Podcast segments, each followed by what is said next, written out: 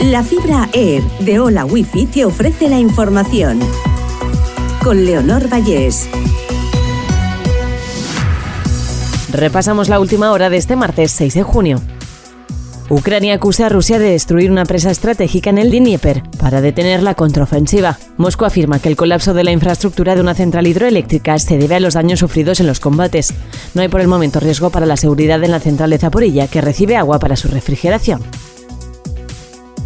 Feijóo acepta un cara a cara con Sánchez y avisa de que los debates se negocian, no se obligan. El líder del PP además asegura que si gobierna, derogará la ley trans y la ley de memoria democrática y revisará la ley de eutanasia y la de educación.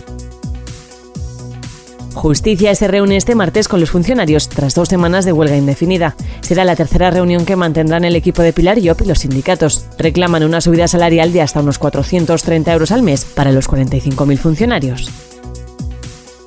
El nuevo curso escolar para los valencianos arrancará el 11 de septiembre y acabará el 21 de junio.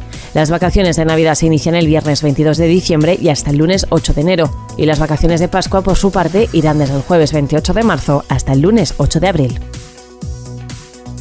Una primavera típica que termina más fresca de lo que empezó en la comunidad valenciana.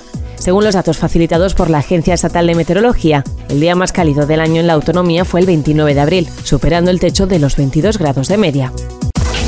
Hola Wi-Fi, velocidades de fibra, vivas donde vivas, te ha ofrecido la información.